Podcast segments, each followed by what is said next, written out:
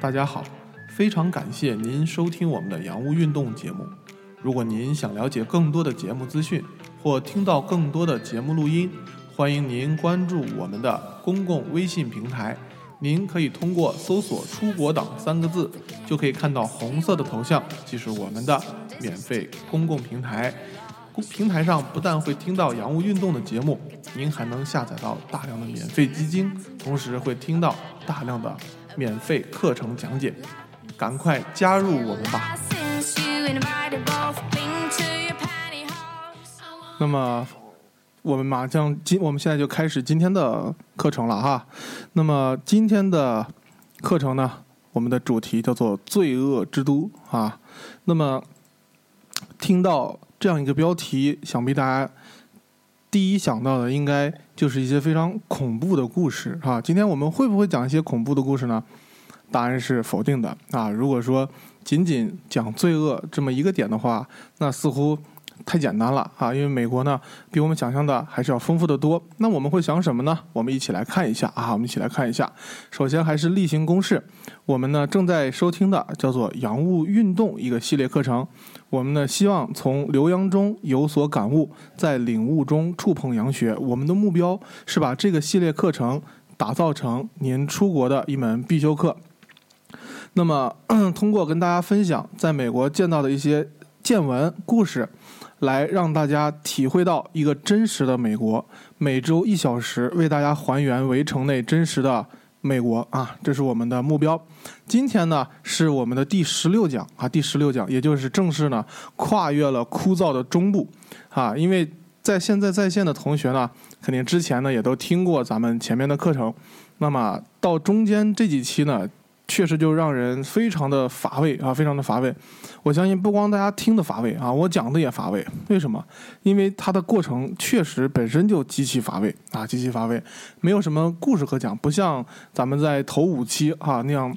提炼性比较强啊，然后呢，涉及的面比较广的那些话题，让人引人深省。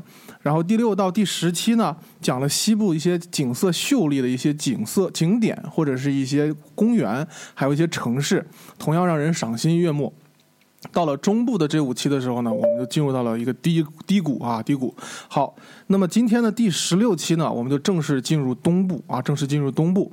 那么想必呢就会精彩起来了啊，因为美国的东部、东北部是呃一个这个国家的这个呃建立的一个基石啊，一个基石，也就是从东北部开始发展的，慢慢向南向西部去拓展的哈。所以这个里边呢，呃，埋藏着。大量的美国故事啊，美国故事。今天呢，就是我们的第一集，那这五期里的第一集叫做《罪恶之都》，是我们总共的第十六期。那么这个罪恶之都，我到底是要讲哪座城市呢？这座城市就叫做芝加哥。好，OK，为什么这座城市叫做芝加呃叫做罪恶之都呢？因为啊，这座城市基本上每一天都有大量的这种。凶杀案件发生啊，而且整个城市治安不容乐观啊，不容乐观。但它依然是美国举足轻重的城市，甚至在世界的历史上都产生过一些举足轻重的影响啊。那么今天呢，我们会讲到的是一些我在芝加哥亲身经历的一些故事。在课后的时候呢。我们呢会给大家去献上一期背景的课程，是关于芝加哥的一些举足轻重的故事啊，这是这么两部分的构成。好，那么下边呢，我们就一起来看一看啊，这个美国的黑人之都啊，黑人聚集的城市芝加哥有哪些关键词，哪些 keywords？好，首先呢，第一个关键词 Chicago 啊，这个词呢就不多说了。那么如果说 要一定要讲一讲有什么东西可讲呢，就是它的发音了哈，不叫。不叫 Chicago，而是 Chicago 啊，OK，就是它的发音了。OK，那么在这个城市里，我有哪些关键词呢？OK，首先第一个叫 Skydeck，这个是什么呢？这个是一座大厦的名字啊，在芝加哥这座城市呢，有许多的摩天大楼啊，许多的摩天大楼。那么呃，几百米高啊，几百米高。这个 Skydeck 就是其中的一座啊，其中的一座。那么它在它的顶部呢，就建了几个。这种玻璃的橱窗，它是在楼体之外的，也就是我们走上去之后呢，脚下就是几百米的高空啊，所以呢，我们他们称这个叫 sky deck，在上面能够看到美丽的景色，可以看到芝加哥的这种密集的高楼啊，密集的高楼。OK，当时呢，呃，我呢也登上了这座摩天大楼啊，感受了一下芝加哥的这种城市风貌啊。刚才咱们呃封面的这一张图片，就是我二在二零一二年的时候在呃芝加哥的这个 Skydeck 这个位置上拍的。OK，大家看到的这座楼，其实名气要比 Skydeck 还要高，叫做 Hancock，哎，叫做 Hancock 大楼啊。那么很多人。都是会登上这座大楼去欣赏芝加哥的风景的啊，但是我呢选择了另外一座，那选择了另外一座叫做 Skydeck。OK，第二个就是位于千禧广场的一个大豆子啊，有人叫它的 Bean，也有人叫它一个哎，它的学术的名字我我忘了啊，记不清了。OK，大家可以去搜一搜，就是一个大的一个嗯不锈钢还是什么材质的一个一个地标性的一个一个一个东西啊，一个地标的一个这样的一个雕塑。然后呢，形象呢非常的可爱啊，非常可爱，也成为了芝加哥的一个地标性的一个标志啊。很多每基本上每一个游客去了，都一定要在那个前面留影啊。OK，第三个叫做 Wooddale，哎，就是当时我到达芝加哥的时候呢，所住的那个酒店的位置就在这个地方啊，叫做 Wooddale。OK，Taxi 为什么要说 Taxi 呢？因为在芝加哥这个城市打车呢，给了我一段 难以。忘记的一段经历哈，待会儿我会讲到。然后小火车是什么？是联系 Wooddale 这个地方和 Downtown 的一个交通工具，是让我第一次啊感受到了这个大城市高效便捷的一面啊。因为之前呢，我一直在嗯，从大学开始我就在北京，对这个城市其实有一点点厌恶啊，有一点点厌恶。那么对大城市产生了一些抵触，因为我感到非常不方便。呃，后来呢，我。在芝加哥，哈，第一次感受到了说这个住在一些偏远的地方，其实也没有那么不方便啊。就是这个小火车给我带来的这个体验，待会儿我们细说啊，细说。OK，最后一个体验就是这个 scare，非常的害怕啊，非常害怕，因为在整个这个一二年、一三年这几次美国之城的之旅中呢，我这个呃租车有限啊，所以大部分靠徒步，所以说呢，看到了美国城市中很很多黑暗的角落和一些。呃，恐怖的地方啊，所以说呢，我个人呢，这次在芝加哥这个城市中呢，也是度过了一段呃比较让人恐惧的一段时间啊。下边咱们就一起来，哎，具体的体会一下啊，这个芝加哥它是怎样的感觉啊？怎样的感觉？它是怎样的罪恶之都？那么今天是第十六期，在这个位置啊，在这个位置，我来换个颜色，这个位置，OK，这个位置，那么就结束了我们中部的旅程，到达了。东部啊，到达东部，OK。那么，我们继续来看一下啊，今天我们会讲到的这个孤独的起点之后，哪几个故事啊？哪几个故事？首先，第一个是温暖人心的暖气按钮，哎，第二个故事呢叫做鸡贼的印度小老板，第三个呢叫做惊人。哭呃，令人哭笑不得，不好意思打错字了啊！令人哭笑不得的黑人出租车小哥啊。第四个叫做大街小巷的黑人大汉，最后一个是令人震撼的城市规划。OK，这么五个故事，那这么五个故事，咱们一个一个来看啊，一个一个看。哎，首先第一个叫做温暖人心的暖气按钮。OK，这个按钮。之前如果听过课的同学，其实我们提到过啊，提到过，当时没有细讲啊，当时没有细讲。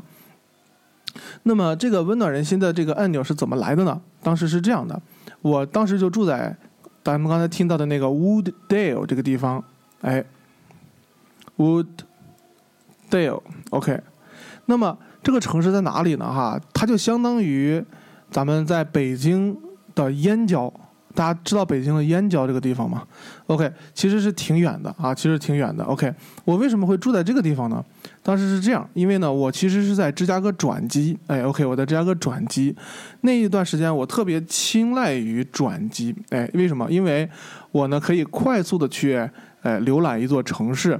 又不至于浪费太多的时间，还能够把它特别著名的景点又看到，而且还能非常的便宜。一般中转的飞机价格都会整体便宜哈，所以说呢，这种感觉呢真是棒棒哒啊！所以当时呢就采取了这个措施。当时我是从西雅图飞去波士顿的中间，在芝加哥中转了一下。OK，当时中转的话呢是第一天的晚上，呃，第一天的下午三点钟左右到，然后呢第二天的下午六点钟飞。OK，所以相当于是二十四个小时多一点点。那么这样的话，我就有充足的时间出去玩啊。但是呢，呃，我当时呢，呃，到了以后呢，发现订酒店好多酒店都订不到，哎，好多酒店都订不到，没有房间。我当时还诧异，不知道为什么。就在这个时候呢，我就听到我旁边有一个大哥啊，大叔，他订了酒店也订不到，是个美国人啊，我就。跟他搭讪啊，我就问他，我说为什么最近酒店这么紧？他说当时正好在芝加哥有一个世界级的机械展，所以来自世界各地的这种厂家还有经销商都已经提前入住了，都已经订了酒店，所以说所剩的酒店非常少，而且呢，这个呃酒店如果能订到，你像在酒店就在机场旁边有个叫有个 Hilton。一问的话呢，一晚上要四百多美金啊，OK，而且那酒店特别破。，Hilton 在美国的话呢，酒店都特别陈旧，你知道吧？OK，哦，你在希尔顿工作是吧？好，那我就不抨击他了啊，我不抨击他了。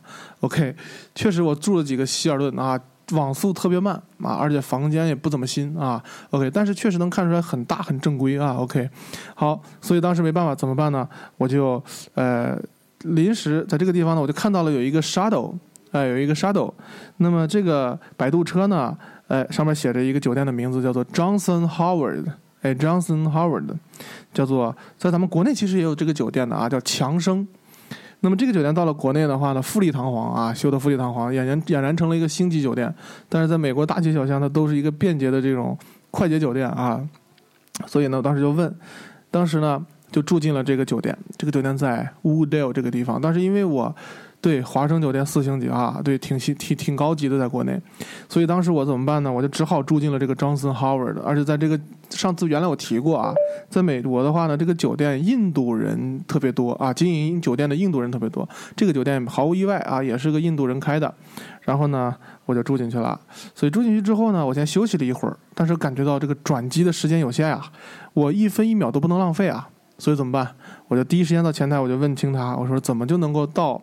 这个这个叫做 Union Station 啊，大家知道，在美国的城市中啊，它都会有一个火车站啊，就是个中心集散地，那么叫做 Union Station，叫做联联合车站啊。那么这一般到这儿就到最中心的地方了。然后这个酒店的前台呢就给我讲，你可以叫一个 taxi，然后呢到站之后呢，他就会把你放到一个 station，然后呢你就坐那个车，你就到那儿问啊，问的话呢，他就会给你。就把你就告诉你怎么坐车啊，他这个车还挺复杂啊，挺复杂，各种不同的车去不同的地方啊，可能去 Union Station 的还比较多，但是你反方向回来车就不多了啊，所以怎么办呢？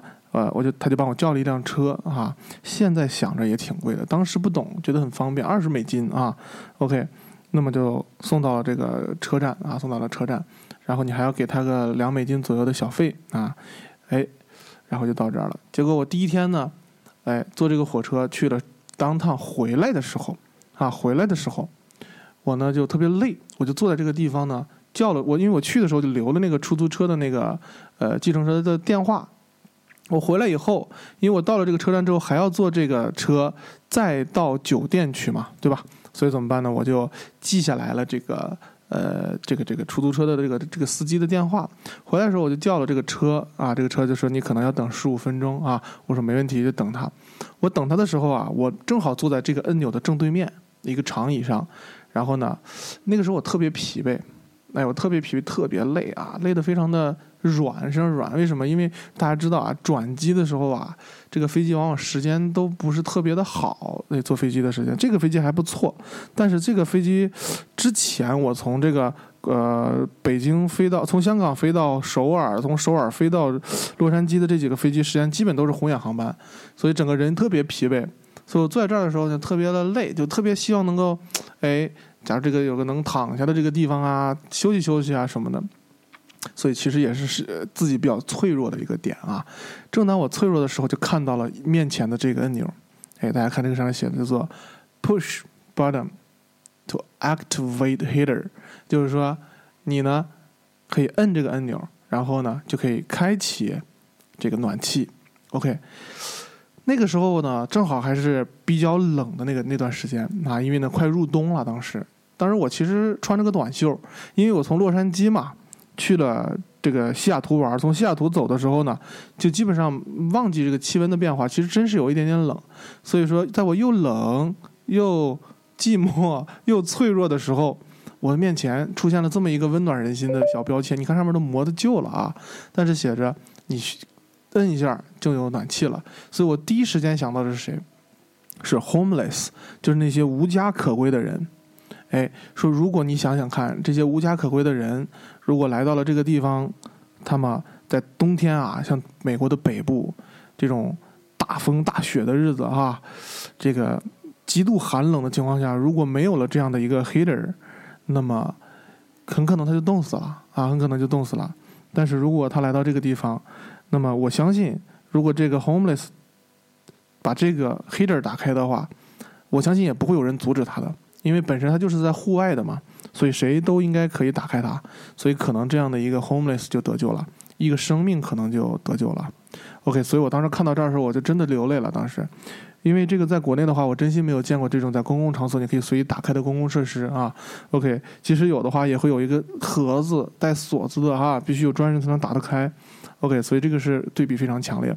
OK，而且呢，这一个车站整个就两个人在运营。那么一个人是一个小卖部的哥们儿，一个印度人，还有一个白人是这种像铁路上的人一样，基本上是问询的啊。他穿着是看起来像警察的制服，但是我没感觉到他那种凶神恶煞的感觉啊。OK，我是一二年的冬天去的，应该是秋冬天啊，秋天入冬的那会儿，所以说呢。他这两个人，我看人挺好，而且一到晚上的时候不会有人的，这个车站不会有人的。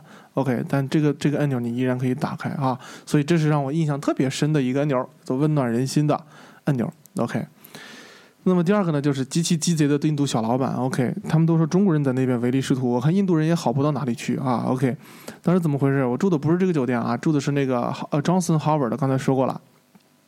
当时不是在那个机械展嘛？这个印度人肯定知道这个机械展，所以说呢，他就钻空子。OK，所以当时我打电话订的时候，我当时打电话订的时候，因为我刚从 Hilton 走出来，他要我四百美金，我他如果再好一点房间要六百美金。OK，所以我当时就被这个价格彻底震撼了啊！当时我都想住在机场了那晚上，结果打到这个张森 Howard 之后，那个那个老板跟我说，嗯，两百美金。哎呀，我当时立即觉得好便宜啊！现在回想疯了啊，就疯了。然后呢，我说行行行，我就坐着他那个沙斗就去了。到了之后呢，电话里边是一个男老板。到了前台的时候，是一个是一个印度美女接待的啊。OK，所以我当时我就他说你有预约吗？我说我有预约啊，reservation。给他我的手机号，然后呢，他就说 OK。我说要先交钱吗？他说呃我我不用，你你呃你不用交钱，你拿信用卡就行。我当时是借的信用卡嘛，所以说我说我们我这个信用卡不是我的，我能刷吗？他说那不行。我说那我能不能压一些美金，然后？走的时候你再给我结款，他说可以啊，我就说太好了，因为之前好几家酒店都不允许我住这样的情况下，所以说呢，我说多少钱？当时他说两百美金的住宿费嘛，我想怎么还不得压五百块钱？我就拿出来五百美金在手里等着他说，他看着我那个手上钱，他就特别惊讶，你知道那种眼神吗？说哇拿这么多钱干嘛？他就跟我说，拿出一百美金压这儿就可以了。我说啊，我我说我当时想，这押金一半才不可能啊啊，然后我就问他我说这个。房钱多少钱？他说四十，四十美金。OK，然后这个时候那个接当时打电话那男的走过来了，他俩说了半天咕噜咕噜的一大堆我听不懂的话啊。然后我大致听他俩的意思，就这个男的意思就是我跟他说两百，你怎么能要四十呢？然后那个女的大概就是一种特别不屑的口气，我听了之后感觉可能就是说你大概就是你这种钱你也挣这种感觉啊，然后就。哎，向我示意，美女还是四十块钱啊，这种感觉，棒棒哒。然后那个印度哥们儿就特别无奈的走掉了啊，就走掉了。所以说，当时我非常开心啊，非常开心。后来我还买了一袋儿那个小零食送给那个前台啊。对，这个点让我感觉挺好的，那个地方感觉到有人真诚的一面啊。虽然印度人这个地方还看出这个印印度的小伙子是非常鸡贼的啊。然后我就很认真的盯着那个小伙子看，因为我不。不可思议啊，同学们，四十美金的房间卖给我两百美金，你想想看，OK？因为我估计他和那个女的想说，可能就是说最近是特别难订机，这个这个这个酒店是吧？所以你定这个价格也是卖得出去的，大概就这个意思哈，OK？所以说这一件事情，其实虽然说展示出来了一个印度人很鸡贼啊，但另一个人啊，还是让我感受到了一点点呃温暖啊。在外国的一个时候，人又脆弱啊，饥寒交迫哈。因为在外边玩的时候，为了赶时间去赶飞机，你懂的。所以说基本上来讲，有的时候都是有一顿没一顿的吃啊，说明是书包里经常就装着面包啊，饿的不行出来咬两口，这种感觉也不错啊。对，那个时候特别容易。被感动啊，就是因为你自己是比较脆弱的时候，我是经常旅行的时间比较长，所以玩到中程的时候，十天十五天左右的时候，是最想家的时候，因为那个时候就累了嘛，疲惫了。然后疲惫的时候，人们就会我就会自我反思，我说我干嘛要出来累成这样的，然后哼哧哼哧走，在家里边对吧？啊，多舒服啊，哈，又暖和，吃喝不愁哈。但是其实但是那个时候累了嘛，因为正常来说对不对？就就是因为吃喝不愁才会旅游嘛。然后如果说你少呃这个这个衣食都成问题啊，那这个可能旅行也不会成型了啊。但不管怎么样，就是那个时候人脆弱脆弱啊，所以说正当那个难最最脆弱的时候啊，遇到这么个坑人的事儿，再遇到这么一个正义的人啊。那个时候人内心中就难免会有感激啊，难免会有感激。所以，一个鸡贼的印度小老板啊，让我带来一段有趣的这个体验啊。OK，第三个就是一个令人哭笑不得的黑人小哥们儿啊，一个出租车司机。OK，我在美国遇到过几个出租车司机都特别有趣的，就是第一类出租车司机就特别愣，大家知道吗？就那种因为黑人嘛，他整体就就就比较的那种哦，就那种感觉，然后。呃，而且说话呢，呆呆的啊，就是尤其我说这什么什么什么地儿，我的地址都查得清清楚楚的了。他说：“嗯，这个地方我还没有去过，你认识路吗？” 我当时心里就一万只草泥马，是不是？OK，我我我他娘的认识路，我自己不坐车就去了吗？我干嘛要打车，对不对？但是呢，你还要你又不敢发作啊，因为这个黑人特别的牛啊，特别的壮，然后你要跟他慢慢的讲，你说那我这个我也没有去过呀，你看看你是不是应该帮我想想办法？这个时候他说：“嗯，那该怎么办呢？”OK，这个时候你就会特别崩溃。我说：“你是不是有 GPS 呀？”他说：“嗯，哦，对对对对对，他可以拿出来。因为早几年一零年左右去的时候，那个时候手机的网络还没有那么普及，那个时候三 G 网都还不是很普及，所以说，呃，还会使用那个 GPS，他们那个车载的 GPS，他们那个车载 GPS 非常不方便。”他得输那个邮编，输街道具体的地址，一旦输不准，他地图如果不新，确实搜不到啊，确实搜不到。近几年的时候呢，这方面的问题就好多了啊，就好多，因为手机普及了嘛，然后这个智能手机也在飞速发展，四 G 网络，这在美国都是 LTE，所以说网速非常快。然后呢，Google 地图也特别给劲儿哈，所以说这帮司机呢就造福了。但是在一三一二年的时候呢，我还是遇到了这么一个让人哭笑不得的黑人小哥们儿。怎么回事呢？是这样的，就是说，我当时不是第一天，刚才不是说已经回到宾馆了嘛？所以第二天早上我四点半、五点就起来了。啊，为什么？我认为我用了这么大的辛苦啊，我来到这个城市一趟，我是不是应该把这个城市玩的更充分一点？在这个转机的这些时间里，我一秒钟我都不想浪费，我们每一秒钟我都希望能够。再看一看这个城市，是吧？再多看一眼这个城市，就这种感觉啊，这太鸡贼了。OK，所以呢，我就又坐着那个小火车，就又去了这个市区。当时我卡的特别准，一早出去，下午不是六点的飞机嘛？那么六点的飞机呢，我就从下午两点钟开始去去火车站坐车，再回来，再到宾馆拿着行李，然后去那个呃机场，我就把行李存在前台啊。所以这样的话呢，我就还有将近八个小时的时间我可以玩。啊，所以说呢，我当时就就去了 Skydeck 嘛，坐了火车，然后到了中间，第一第一段打了个车，就到了 Skydeck，然后这个黑人黑人大姐啊，把我放那儿挺好的。但是我玩完出来啊，我又在那个市区，就那个市区里边走了一段啊，就是把那个各种什么这个大楼啊、楼下都走了走，走到了哪我也不知道，因为一二年的时候啊，我的自己这个手机玩的还不溜，这个地图啊用的不是很不是很好。所以呢，我也不知道在哪儿了。所以一看时间差不多快到两点了，所以啪拦一个车啊，拦车告他问我去哪儿，我就问他，我就告诉他 Union Station，去这个中央车站，哎 Union Station，然后他就说好啊，他什么都没说，他就说你能不能先给我付一下钱，大约十美金啊，然后呢那个地方不好停车，我把你放那之后你赶紧下啊，他就他还问我你要去哪个 door 啊，你你那个 which door，他问我你要去哪个门。我心里想，他妈的，我怎么知道哪个门 啊？OK，我就很崩溃。然后我说我不知道我说你随便送我个门，哪个门能去 Wooddale 这个地地名我认识。然后他就跟我说：“好，那你就哪个门哪个门，你能先给我十块吗？那块不好停车，说你到时候到了你就直接下，你就不用跟我着急了。”我说：“行。”我就给了他十美金。给了他之后呢，他就开车了。先是个等红灯的时间跟我说的这个，我把钱给了他，然后他就开过了一个桥，开过了桥，左转了一下，前后不超过一分钟的时间就到了。他告诉我：“好了，你下车吧。”OK，我当时就崩溃了。我说：“啊？” 我说：“那我给了你十美金。”他说：“对啊，这是我们说好。”他 Thank you。美国打车有个特别有意思的地方，他们一般都要小费，所以说你给他一个钱，他说不想找你钱，他就会 Thank you，等相当于其他就就作为小费了。我当时啊。但是我也不知道该怎么去辩解，我也不知道该怎么要回这个钱，所以哭笑不得。OK，哭笑不得。其实我不想给你那么多小费，起步价就两块多美金。OK，两三块钱。OK，那其他的钱七块多美金的小费。OK，但是我又不知道该怎么要回来，而且我不能不下车啊！我不下车，他要说不好停，他就开始绕，绕完之后钱怎么办？对对对，就是这么无赖。我在费城也经常遇到这种事儿，在纽约也也被骗过一次。OK，就是这个，所以大家到了美国打车的时候啊。你不要跟他做任何这个呃叫做什么呢？就是说合约外的这种交易，知道吗？在美国有一个特别特别重要的地点，就是做任何事不要有这种合约外的交易。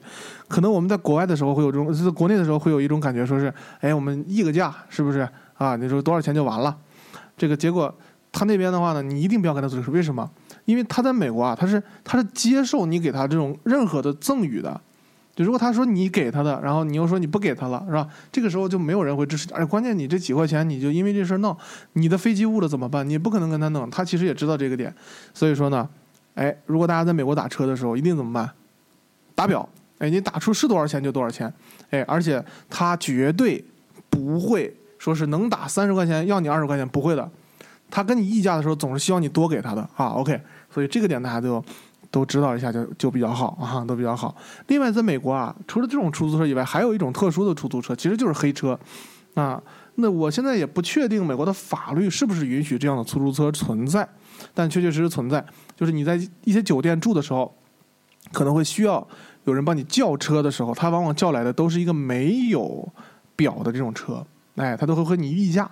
说，例如我在我在洛杉矶的时候，我我住在这个 Hollywood 那边。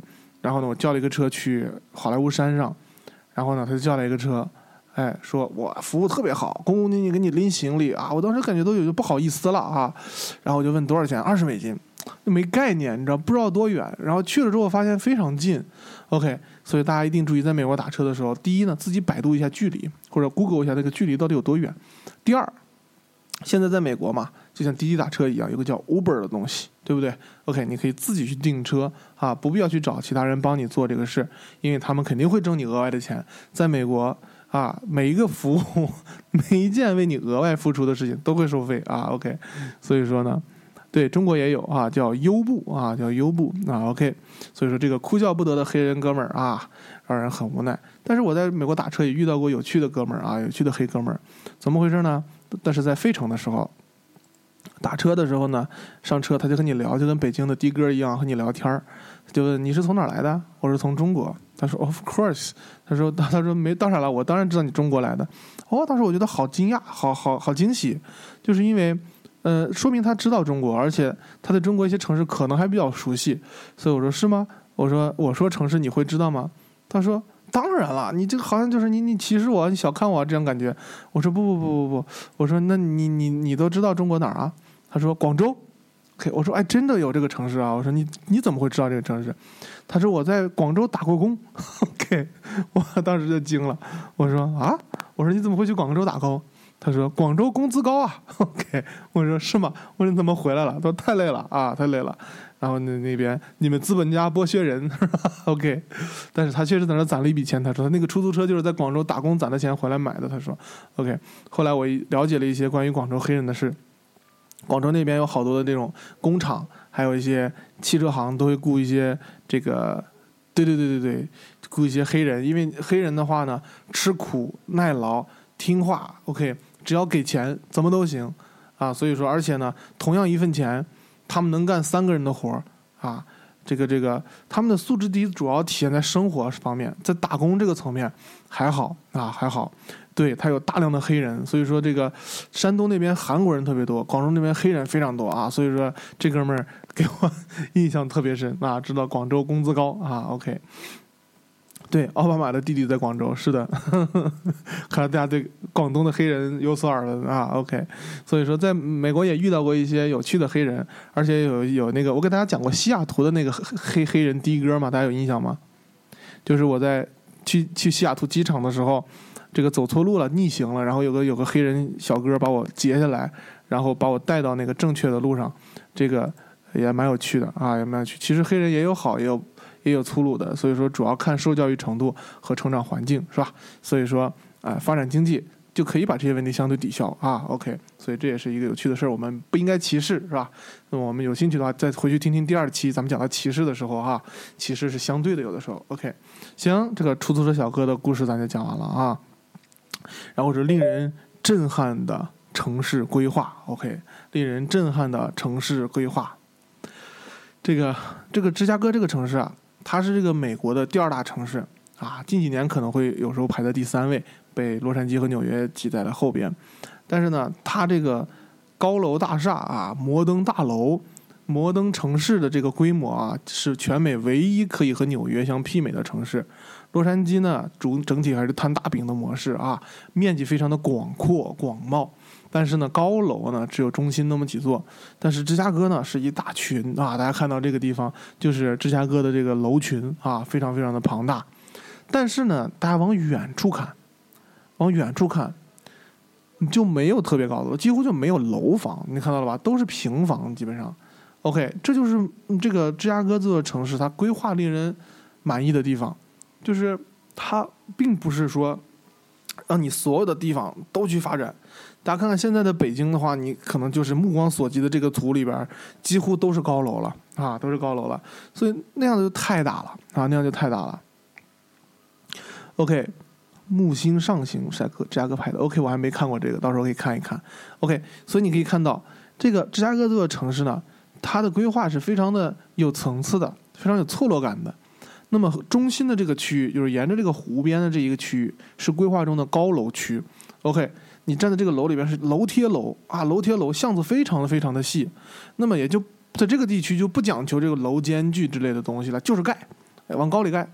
其实，在早期的时候啊，芝加哥和纽约上演了一一个这个盖高楼的竞赛啊。后来呢，芝加哥呢就叫停了这样的一个竞赛，他们就不追求城市整体的升级了啊，往起升了，而是呢集中在中心这一片儿。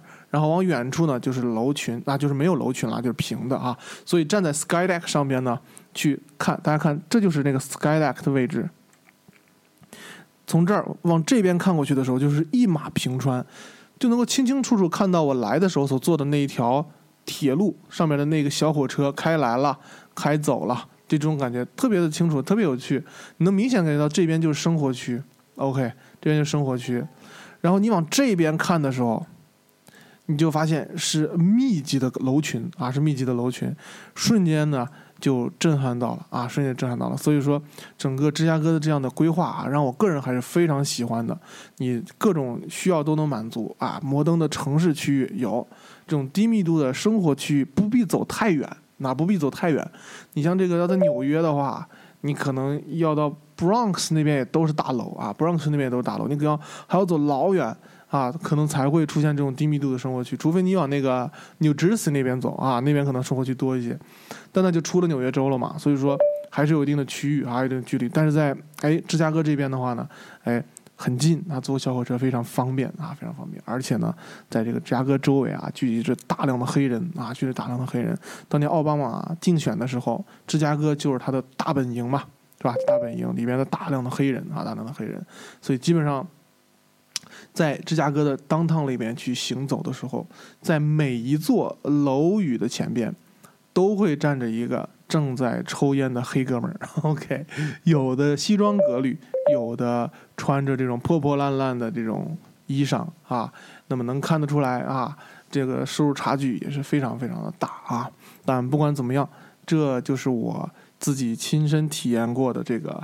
呃，芝加哥啊，亲身体验过的芝加哥这座城市，呃，我觉得很丰富啊，很丰富，很真实啊。不光有高楼大厦还有低密度的这种城市生活区啊，而且呢又有伟大的大学，还有很多有趣的这些景点啊。所以说，如果同学们有兴趣的话呢，可以到芝加哥去体会一下这座罪恶之都啊。那么虽然说我们耳闻了很多它不堪的一面，但是呢，它也有很多值得我们去体验的。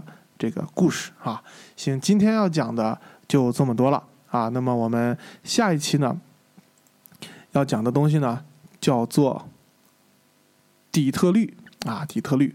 我们呢，看看这座城市今天呢，呃，是什么样子的感觉。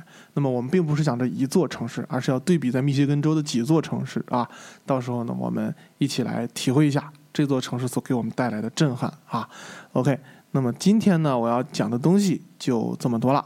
那么欢迎大家呢，呃，下一期节目我们继续收听啊，继续收听。好，那么回答一下这个同学说的这个这个问题，为什么说是罪恶，对吧？就是因为这座城市的犯罪率特别高，这座城市的犯罪率特别高，所以叫做罪恶之城之城。但是呢，虽然犯罪率这么高，但它依然呢是美国一个非常重要的城市，就是因为它很丰富啊，它的这个角度很多。所以说呢，也非常的至关重要的一座城市啊，这就是我的这个一个核心的观点了。好，希望这个问题啊有解答到你的疑问哈。行，那我们今天的课就下课了哈。好，大家下周见。